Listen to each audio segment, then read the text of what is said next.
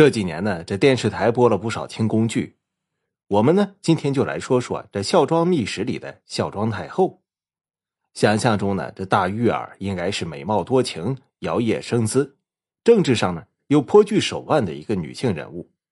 这说起大玉儿，大家首先想到的就是她下嫁了小叔子多尔衮。但是这件事情是真实的吗？先来看看这孝庄太后的出生简介啊。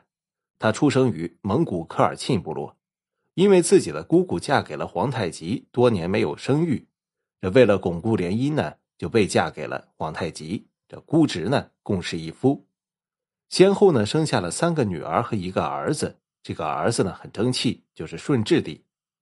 皇太极死的时候呢，这孝庄才三十一岁。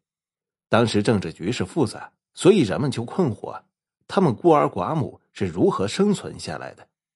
又是怎样的取得这年富力强睿亲王多尔衮的支持，这把幼子扶上皇位的？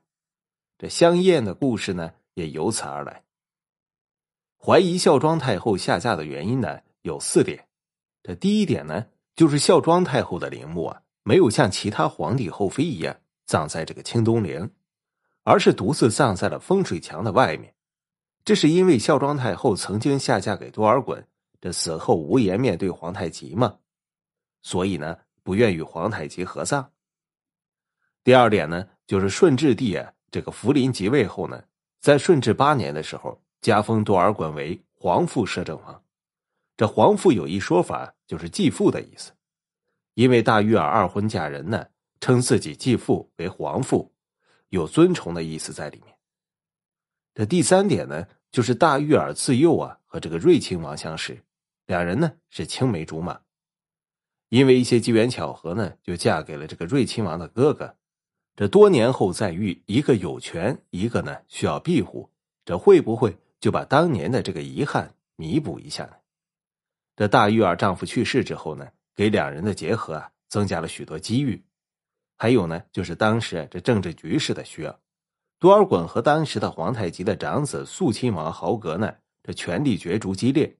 两人呢针锋相对，毫不退让，但是呢又不敢轻易的开战，否则呢这好不容易打来的江山啊又岌岌可危。当时的大玉儿是玉妃，如果两者结合呢，扶持幼帝福临继位呢，就不存在这争执了，又能保住江山，又能抱得美人归，这何乐不为？第四点呢，就是孝庄逝世的那年，这孙子康熙呢并没有要求啊举国同哀。按说呢，这一国太后的地位啊，何其尊崇，应该呢这举国同哀才对。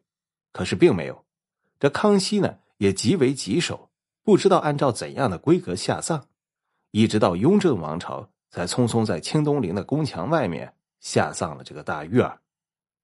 这些呢究竟是人们的臆测，还是真的有呢？我们不得而知。